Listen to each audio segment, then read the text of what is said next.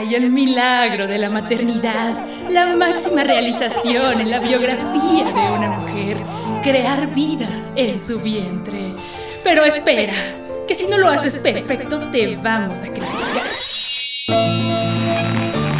Si no tienes empleo remunerado, diremos que eres una mantenida y pésimo ejemplo para la niñez. Pero si chambeas de 9 a 7, se te señalará de mala madre que abandona a sus criaturas. Y claro, prepara esas chichis para alimentar a tu bebé. Porque si tienes el atrevimiento de darle fórmula, eres una mujer monstruosa, cruel y egoísta. Va a llegar un no sé por qué hueles a sangre. Este pedo de escuchar a nuestro feminista. Me estamos menstruando más realidad. Y que fuera una mujer era ¡Wow! Esto es Macho en Rehabilitación. O bueno, macho, macha, mache, machx. Lo escribimos con X porque todas las personas, independientemente de nuestro género, tenemos mucho que aprender y desaprender. Y también porque nos gusta hacer enojar a los detractores del lenguaje incluyente. con plaqueta.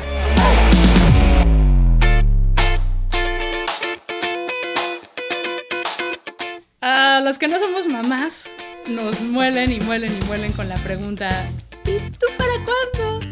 Y a las que ya, como nuestra invitada Chantal Escartín, las juzgan todo el tiempo. Por eso ella es creadora de la plataforma Soy Mamá Feminista. Chantal, gracias por venir. Hola, no, gracias por la invitación. ¿Cómo empezaste a crear contenidos para señalar todas estas vivencias desde el punto de vista del, del feminismo? Pues ya tenía antes de ser mamá el interés sobre el feminismo, pero aumentó cuando estaba embarazada y cuando supe que iba a ser mujer mi hija. Ahí me cayó ahora sí que el 20 y dije, madres, pues todo esto que he vivido, que igual soy privilegiada, ¿no? Porque ah, no, no me ha sucedido algo terrible, pero pues cositas, ¿no? De, ah, de ciertos abusos. Pues bueno, básicamente que sales a la calle y te, te dicen cosas. Y entonces ahí mi interés sobre el feminismo aumentó. Cuando vi todo el tema de parto, de posparto. Que ya desde ahí empieza la gente de Metiche a quererte imponer cómo va a ser tu embarazo y cómo va a ser la salida del producto. Claro, ¿No? ¿Y ¿Cómo fue tu experiencia ahí de, de, estas imposiciones y de estos juicios y Pues de estos es que cuestionamientos? Desde que, desde que somos chiquitas yo creo que nos empiezan a meter el miedo al parto, ¿no? Desde Ujú. que... Uy, no, mija, no, yo tuve 28 horas de parto y saliste y qué dolor y el dolor más grande del mundo. Entonces, pues, la sociedad te, te impone que va a ser lo peor que vas o sea, bueno, el, el dolor más terrible que va a ser en, en tu vida. Entonces, creo que todas tenemos pánico al parto, ¿no? Al dolor, al peor dolor de Ajá, porque así nos lo venden. Sí, porque así lo venden. Y también, bueno, el cuerpo genera analgésicos naturales, tengo entendido. Sí, sí. Y también están Exacto. los analgésicos de la farmacia que te tiene que dar tu médico si decides hacerlo en un hospital. Desde que estás embarazada empiezan estas opciones, vas con los ginecólogos y las ginecólogas y demás, todos estos médicos. Bueno, y básicamente hay un negocio detrás de todo Claro. eso y que es algo muy importante que tenemos que saber y que tenemos que aprender que es nuestro cuerpo, es nuestro embarazo y nosotras decidimos lo que va a suceder, ¿no? Claro, pues la clásica cesárea impuesta, ¿no? De no, no, no es la mejor opción y, y quizás sí lo quieres hacer y está chidísimo, pero quizá no. Entonces, que te quiten la opción de tener un parto natural. O sea, a lo mejor tú quieres tener un parto hippie, chairo, sustentable con delfines, güey. Exacto, Deberías también bien, claro. O, o, pues normalito en el hospital, que está chido. Pero no, no, no, no, ¿sabes qué? Mira, te vamos a programar la fecha de la cesárea y va a costar esto, bye. Negocio redondo y también pues me voy a ir de vacaciones, entonces mejor te hago cesárea antes de que me vaya de vacaciones, imagínate. Ajá. O tengo una cena, entonces ya no está listo el bebé para parir o ya llevas tantas horas de labor de parto, entonces ya me tengo que ir cesárea. Bye. O también al revés, ¿no? Si tú decides tenerlo por cesárea, es, uy, no, ¿por qué? Si el parto es la experiencia más Sí, sí. maravillosa. Así, güey, pues. Sí, también tomar en cuenta que tú tomes la decisión, pero siempre de manera informada, ¿no? O sea, que si, si vas a tomar la decisión de, de que sea parto, saber cómo es un parto. Si por alguna cuestión cesárea, que sepas que es más peligroso que tener un parto. Conocer nuestro cuerpo, informarnos y con Ah. base en eso tomar las decisiones y que nadie tome las decisiones sobre, y que las y los ginecólogos entiendan que hay personas como nosotras que, bueno, no sé tú, que tanto sepas, yo no sé nada, güey, soy comunicóloga, no sé nada, que por un lado no nos no sean condescendientes con nosotras y nos oculten la información o crean que no la vamos a entender, pero por otro ser muy claros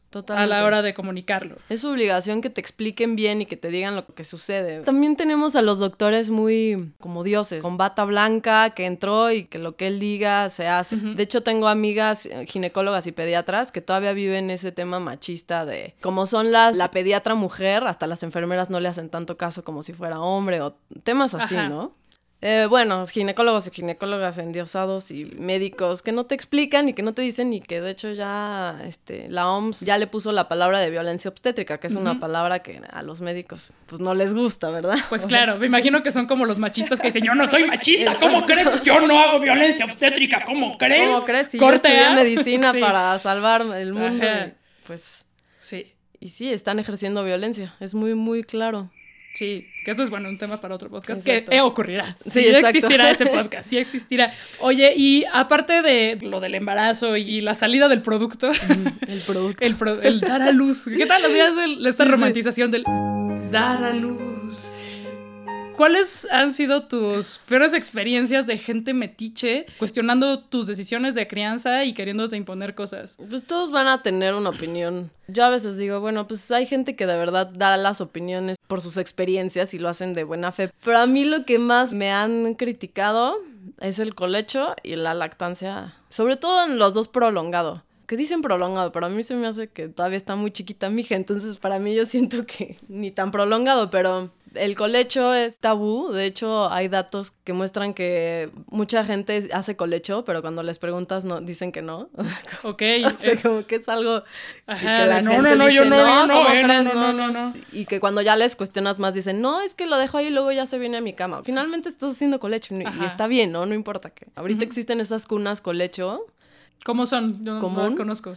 Está la cama y ponen una cuna que va pegada a la cama. Es mucho más cómodo porque si estás dormida y llora el bebé, pues nada más está ahí al lado de ti, o sea, nada más estiras el brazo y ya lo jalas. Ajá. Claro. Una, delicia, ¿no? Y, se me hace como más natural, ¿no? El que el bebé tenga que estar con su mamá. Ajá, yo me imagino que nuestras ancestras.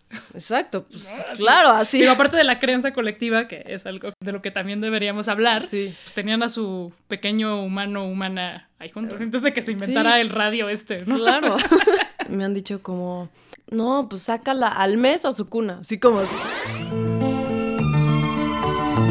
Tú ya tiene 15 años, ¿no? Ya mándala. pero no sé, cómo ya fuera. ya va a la universidad. Sí, porque si no se va a acostumbrar y, uy, no, se va a querer quedar ahí contigo y tu vida de pareja y cuándo van a tener relaciones sexuales y demás, así como cosas como de, ¿por qué estamos acabando hablando de mi vida sexual? ¿Qué me importa, de repente. Y aparte siento que son modas, ¿no? También como que siento que hace algunos años estuvo súper de moda y al día uno ya lo sacas al, hacia el Para que se vuelvan independientes. Ajá. O sea, no sé, y creo que tampoco deberíamos juzgar porque me imagino que también tiene sus ventajas o no sé, o su razón de ser. Pero siento que eso es un tema con el que nadie se pone de acuerdo, así como con las dietas. o sea que no, entiendo por qué volvió la dieta keto, así de por.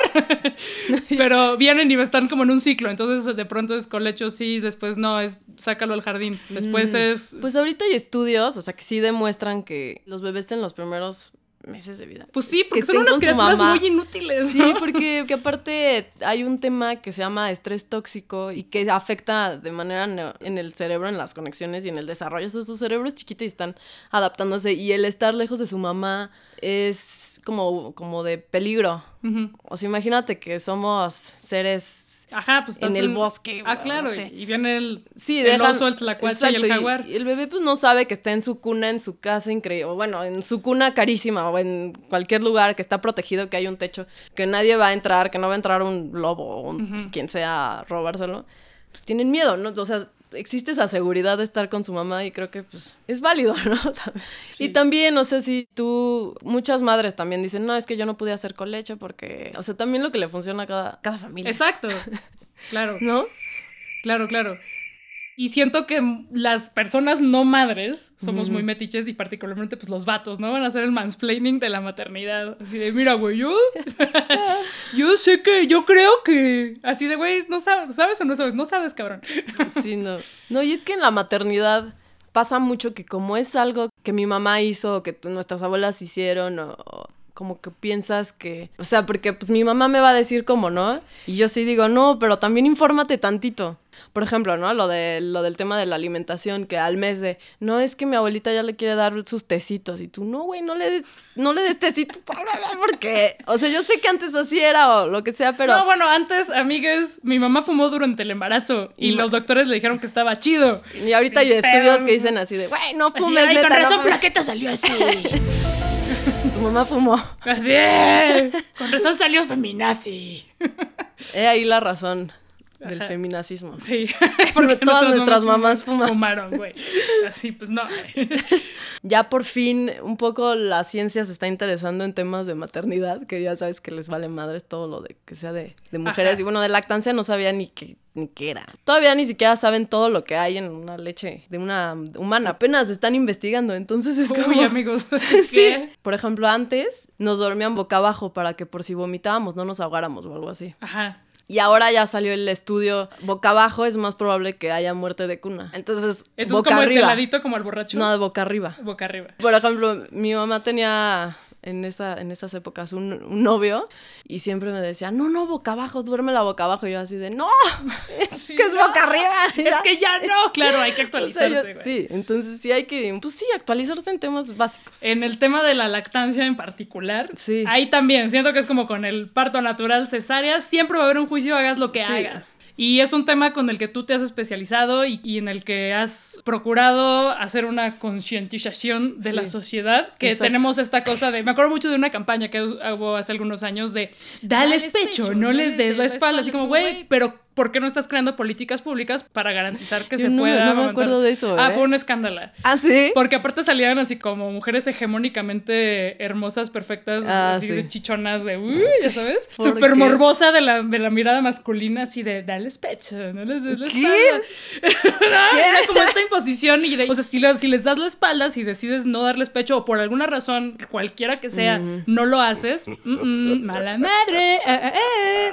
Y por otro, pues Sí. el problema de que no lo puedes hacer en público, en los espacios no hay lugares para, no hay lactarios, no hay un tiempo designado para hacerlo, las mujeres que tienen empleos remunerados de oficina o en otros lugares, pues las permiso de maternidad es súper chiquito, De 12 semanas. es Poquito. es súper poco y... Y los hombres, cinco días. Ajá, que eso Por eso también... estamos así. Exacto. Justo el otro día leía que en Islandia ya tenían, creo que el mismo tiempo. Como dos un años, chingo. ¿no? O sea, sí, exacto, algo así que dices, güey.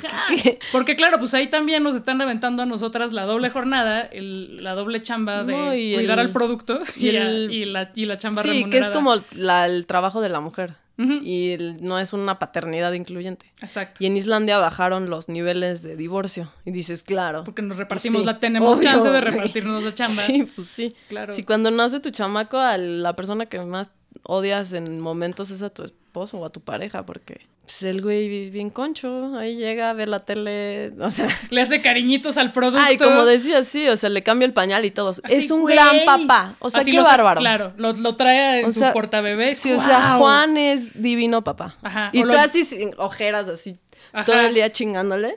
Exacto. Y tú, pues, X, ¿no? así de, ay, X, te- pues- ay, te- Pues mamá normal, ¿no? rímel, Sí, así no cuídate, ¿no? Cuídate. Como que no te estás dejando ir. Y tú, güey, Así. ¿qué? Así tú, ¿no?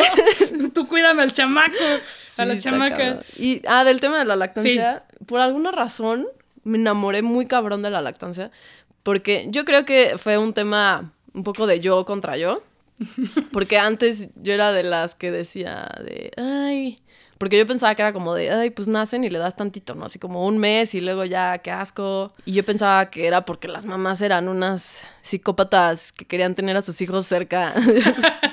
y que si le dabas en público era como de, güey, qué pedo, o sea, tápate, Tápate. vete al baño.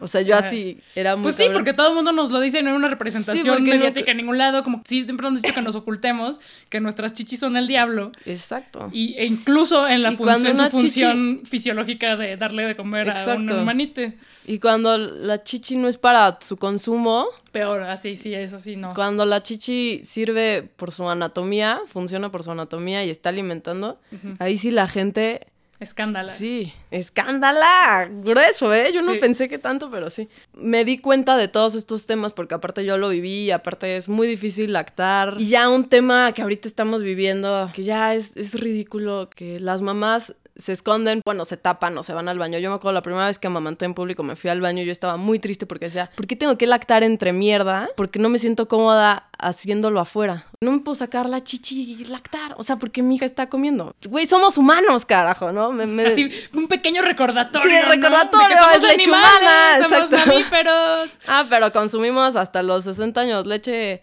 de vaca. Y ahora ya está pasando que también las mamás de fórmula se sienten muy juzgadas.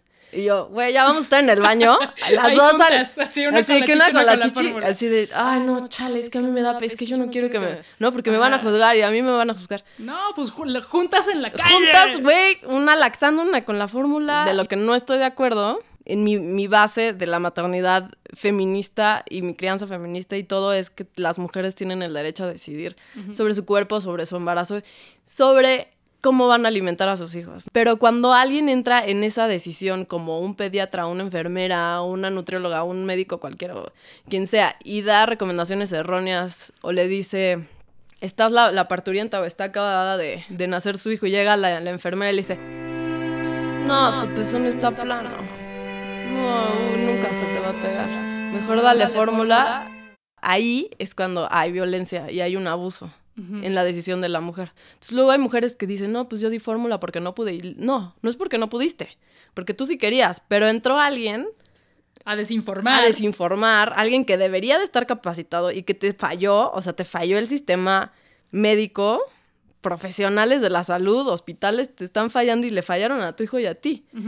Y ahí está la violencia y es el punto que yo estoy en contra, ¿no? Porque yo siempre digo, no estoy en contra de la fórmula, porque luego me dicen, es que hablas tanto de la lactancia que a las que damos fórmula nos hacen sentir mal. Y yo, no. O sea, el amor que tú le das a tu hijo es el mismo. No, Claro. no, no va a diferenciarse porque tú amas más a tu hijo si le- porque le diste pecho o no. Ajá. Sí, Pero pues, si alguien entró y desinformó de esa manera, pues yo creo que sí es hora de que levantemos y, y hablemos y digamos a las escuelas de medicina, oigan, capaciten a sus médicos, no puede ser. Por favor. O sea, eso es una O de las sea, cosas básico. que siempre recordamos en este podcast. Tenemos que colar el feminismo a todas las áreas y todas las disciplinas. No es nada más Y nosotras hablando en la de medicina- en la en la medi- medicina hay machismo, sí. pero terrible, güey. Con Muy los cabrón. anticonceptivos, nada más. Todas las historias de las pruebas que hubo Sí. cuando se inventaron, y también de racismo, de cómo probaron en, en mujeres negras, en mujeres racializadas, y cómo descartaron el anticonceptivo masculino porque, ay, pobrecitos, les daba dolor de cabeza, Ay, no. Sí, pobrecitos.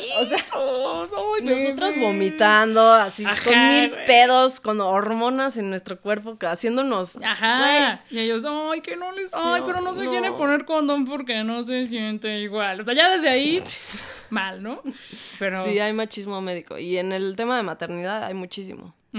Sí, y pues qué chido que existan plataformas como la tuya para decir, basta, cabrón. Sí, sí, las mujeres, pero ¿sabes qué nos damos cuenta? Que llegamos tarde, o sea, llegamos cuando ya la mamá dejó de lactar por eso o la mamá ya tuvo violencia obstétrica. Entonces tenemos que llegar más bien a las escuelas o a las mujeres jóvenes. Si están escuchando mujeres que todavía no tienen hijos y quieren tener hijos o no quieren tener hijos, Sí, pero corran la voz. Sí, presionen, no se dejen.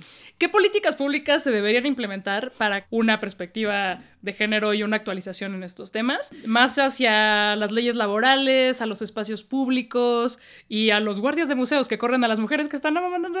Este fue un caso muy sonado aquí en Ciudad de Sí, México muy sonado. eh, el año pasado. ¿Cómo podemos hablar no solamente de- del derecho a la lactancia? o a la no lactancia, sino en general para tener una maternidad más viable y menos difícil. O sea, fomentar este tema de Dejar de decir, es que ella no trabaja porque es mamá. ¿Qué? así. ¿Qué? Y tú así, güey, ah, pensé que me te estaba viendo la tele todo el día, güey. ¿Dónde está mi tiempo libre, no? Que no Ajá. trabajas. Exacto. Es que sí es como Tetris, como que, o sea, todo es una estructura y si todos estamos bien, obviamente todo va a ir mejorando. Y si la base es en que el jefe piensa que se va a ir de vacaciones por tener un hijo o, por- o no contratan a mujeres que, o sea, yo me acuerdo en una, en una eh, entrevista, si me preguntaron, oye, ¿y ya quieres tener hijos? Y yo así, ¿Qué te importa? sí, entonces todavía pasa eso, porque la gente lo ve como, como eso. Y, por ejemplo, en lactancia, ni siquiera los de recursos humanos ni saben, o sea, que de ese tiempo... Ni abogados, ¿eh? Yo tuve que ir con una abogada especializada en lactancia, que estudió todas las leyes que existen y que están pésimamente armadas, o sea, unas se contraponen con otras, así, todo, todo mal en, en ese tema, y que te tienen que dar media hora para extracción. Y casi nadie ni lo exige, o, sea, o te mandan al baño, ni siquiera te, te dan un Ah, no espacio. hay un espacio en las oficinas y en los espacios de trabajo para lactar. Entonces, claro, eso y que pues tienes que andar con tu hielerita, ¿no? Exacto. Que en los trayectos de la ciudad. Es un pedo, o sea, sí, sí se puede, pero es un pedo y como nadie lo fa- facilita, pues obviamente también eso es injusto, ¿no? Como para la mamá y el, y el bebé que deciden que quieren seguir lactando, pero el sistema no se los permite. Cuando deberíamos estar protegiendo al infante, sobre todo, ¿no? A la salud del infante, a que, a que tenga el alimento que necesita o lo que sea. Y siempre hablamos de Ay, los derechos de la infancia y hay que protegerlos porque son el futuro de Entonces, nuestra pues, desde ahí hay que, Pues hay que está, protegerlos. Desde ¿Cómo el lo vas a trabajo. Sí, muchos que se quejan y son jefes y, y voltean la cara cuando una empleada es mamá o... Todo el otro día estaba en una tienda departamental. No, Conocida Para- tienda para no departamental. decir el nombre. Y me acuerdo, porque aparte justo me pasan cosas, ¿no? Como que ya lo traigo.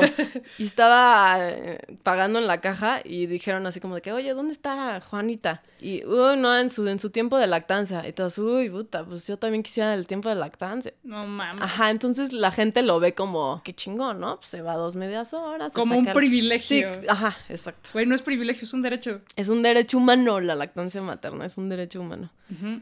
Para una persona que no tiene los recursos, una fórmula es carísima. O sea, en verdad al mes no sé cuánto se gasta, pero muchísimo dinero. Es muy difícil estar pagando una, una fórmula o... Claro. ¿No? Entonces, si una mamá, pues... Si puedes producir sí, e- ese alimento exacto, tú quieres, pues qué mal que no te dan los medios para poderlo lograr. Antes de pasar al siguiente tema, quiero contar una anécdota súper pendeja, así que no sabía cuándo contar, güey. El ahorita. peor, el peor pick-up line que me han dicho, así un güey queriendo ligar, el peor de todos, fue en una cantina, un güey llega y me dice, oye, tú tomaste leche materna, ¿verdad? Y yo, no, de hecho no, soy de fórmula. Es que tienes muy bonitas tus facciones y yo, y mira, te voy a explicar. Eso es por la leche materna. Así de, no, güey. Estoy que no. O sea, mis facciones me las heredaron mi, mi mamá y, y mi papá, güey. Así, no. Y ya solo quería contar eso, perdón. Eh, Vamos a cerrar con este tema. Hace rato hablábamos fuera del aire de que eh, por lo menos esta ciudad es más pet friendly, es más perrito friendly, es le da la bienvenida Sí. de forma mucho más marcada a los perros que a los bebés y a la niñez. Exacto. ¿Qué pedo con eso? Y, y es un tema incluso dentro de Feministland, de ay, muy deconstruidas y todo, pero de pronto hay morras antinatalistas que dicen, ah, odio a los bebés en los espacios públicos. Pues, ¿dónde quieres que los metamos? Pues son humanos, Son humanos, son parte de la no sociedad. Discriminar de esa manera. Entonces, sí tenemos que quitarnos, además del machismo, ese adultismo que tenemos y, y que nos hace rechazar en automático otras formas de vivir, expresar y ser, que son las de los humanitos. Ah, tan, Chiquitos. tan chidos que son, güey. Güey, son un desmadre, pero están chingos. Sí, justo ese tema está muy cañón porque, por ejemplo, empezando solo con el tema de los cambiadores. Yo también, ese es otro de mis proyectos que me, digo, ya mi hija dejó el pañal, pero era, o sea, me ponía mal. Que vas a un lugar y que no tengan un espacio digno. A ver, ¿eh, ¿tienes un espacio familiar? Sí. ¿Puede entrar un niño o un bebé? Sí. ¿Y por qué no tienes un espacio digno para que se cambie el pañal? Es un básico, güey, es un baño. Es como si llegas a un establecimiento y no hay un baño. O bueno, pues que debería de haber un espacio en Sí. donde puedas hacer Claro, eso, claro, ¿no? Y claro. luego te dicen, no, pues cámbialo aquí en la mesa. No, y tú cambiándole el pañal con popó y, la gente de al lado así de qué pedo oliendo. No, y eso no es culpa no. de- ni del bebé, ni de la mamá, ni del papá. Ni de los de al lado. ni de los que de también Es culpa del establecimiento es- que no está excluyendo a toda esta parte de la sociedad. Porque, pues, ¿eh? Y también debería haber una exigencia ahí por parte de las autoridades. Sí, totalmente. Debería De, güey, tienes que considerar a todos. Así como se exige que los espacios sean accesibles para personas con discapacidad, también deberían serlo para la niñez y sus Exacto. honorables madres. Exacto. Sí. No, y también hay un tema de machismo, por ejemplo, que, que no hay cambiadores en el baño de los hombres. El otro día fuimos a una conferencia de, de Carlos González, un pediatra increíble que habla de crianza y demás, ¿no? Yo soy su, su fan. Fuimos a verlo a- hablar en el hospital español en un área. Mi, mi hija este, tenía que cambiar, le tenían que cambiar el pañal, mi esposo fue, y en ningún lugar del hospital español. O sea, ¿por qué no hay cambiadores en los o sea, bueno, cuando hay cambiadores dices, ay, qué, qué bueno, ¿no? Pero vas al de hombres y mi esposo siempre de, hoy no hay, No no hay. en el de hombres. Y es como de, ah, porque solo las mujeres cambiamos pañal. Ajá. O sea, ahí desde la estructura nos está imponiendo otra vez Sí. la doble jornada y la doble chamba. Exacto. Fundamental. Es fundamental. No pudo cambiar su pañal, no pudo exigir su medalla. Exacto. ¡Denle su medalla! Pues no, exijamos, exijamos en lo que tenemos a la mano Claro. que se considere la experiencia y la situación de las mamás y de sus humanos, de sus Sí, también tomar en cuenta, como decíamos hace rato fuera del aire, que, que los niños y las niñas y los bebés no son menos, porque muchos, como decías, el, el adultismo trata menos a, a los niños. México es el número uno en abuso infantil. Abuso de todo, abuso sexual. De abuso sexual estoy hablando de que es de la misma familia, el tío, el primo, Sí. el papá. Imagínate qué rotos estamos creciendo en México. Y luego nos preguntamos, ay, la sociedad, ¿quién sabe qué está pasando? Pues sí, si a los niños estamos abusando, Exacto. de los niños estás rompiendo. O sea, hay un tema hasta cerebral cuando abusan de ti cuando eres niño. ¿Cómo Exacto. creces? ¿Cómo... Y que además no existe, o sea, a pesar de que ya tenemos estas campañas, digo, este- estas cifras, no existen campañas de prevención, no se habla del tema. Yo he hablado, o sea, me acuerdo perfecto en un post que hablé de eso, ¿no? Del tema de no le pegues a tus hijos, ¿no? No es educar, es maltrato. El que tú le des una nalgada a tu hijo, no lo estás educando, es que solo así entienden. No, no solo así entienden. Estás maltratando a tu hijo, es- estás violentándolo, es un abuso, ¿no? No, no hay otra, otra palabra, no es educar. Y un papá me escribía, bueno, pero tampoco juzgues, este, son otras maneras de, de educación, son No, otros puntos de vista. Y yo, perdón, pero ahí sí, No, ahí sí sí no, no. es como opcional, no es como de que, ay, pues No. bueno, yo crío, abuso. yo crío pegando. No, o sea, eso No. Y en México es muy normal el que le pegan a los niños. Así como, como vemos luego que le pegan a los perros o a los animales, a los niños, es muy normal. Y yo a veces veo, o sea, me pasa mucho con mi hija, que la veo tan vulnerable, ¿no? Tan chiquita y que yo podría hacerle lo que quisiera.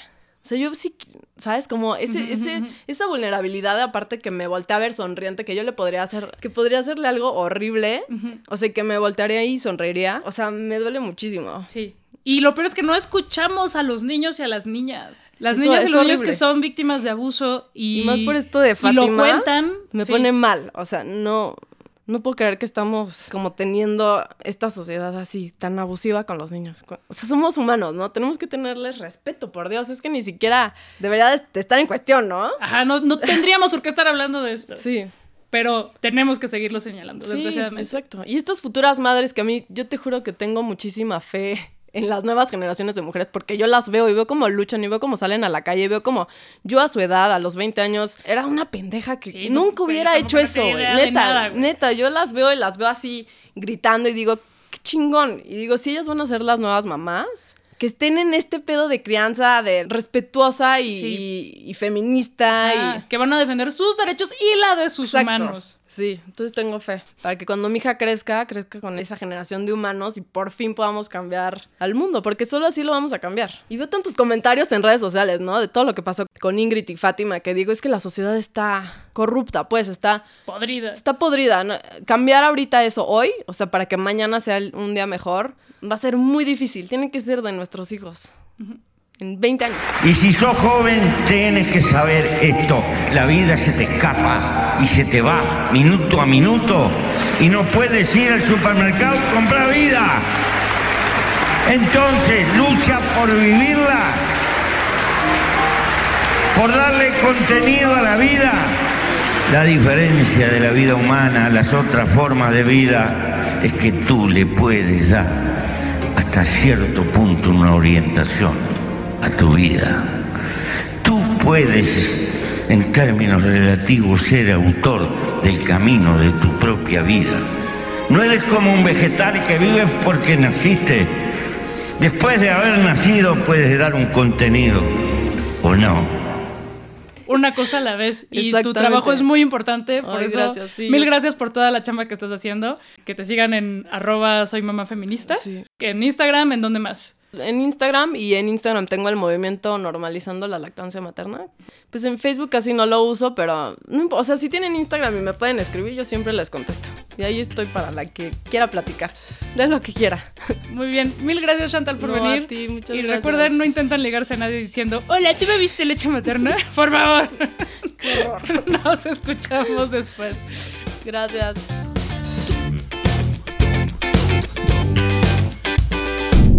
Conductora, Tamara de Anda. Invitada, Chantal Escartín.